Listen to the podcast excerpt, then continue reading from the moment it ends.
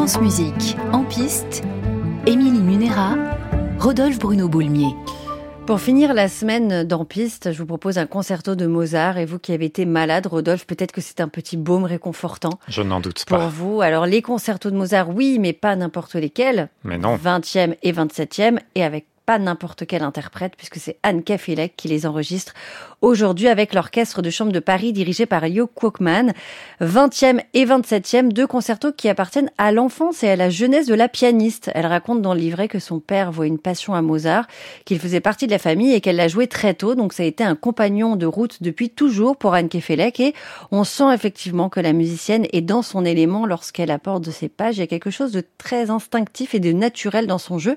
Et puis il y a une très belle mise en lumière des sentiments contrastés de ces partitions. Quand on écoute Mozart et ses concertos, on se demande si c'est tragique, si c'est lumineux, si on doit sourire, si on doit pleurer. C'est toujours un peu comme ça dans la musique de Mozart, une certaine dualité. Et c'est euh, très bien mise en avant dans ce disque d'Anke Felek. Dans le 20e, le Ré mineur, par exemple, alors je vous ai dit que je vous proposais un baume réconfortant. J'ai pris le plus triste. je ne sais pas si euh, ça va vous réconforter. Il y a tout du drame, il y a de la tragédie ici, mais comme toujours chez Mozart, il y a aussi des moments tendres et lumineux. Donc cette dualité, la voici, et on l'entend sous les doigts d'Anke Felek. C'est notre disque du jour à réécouter, à podcaster sur francemusique.fr.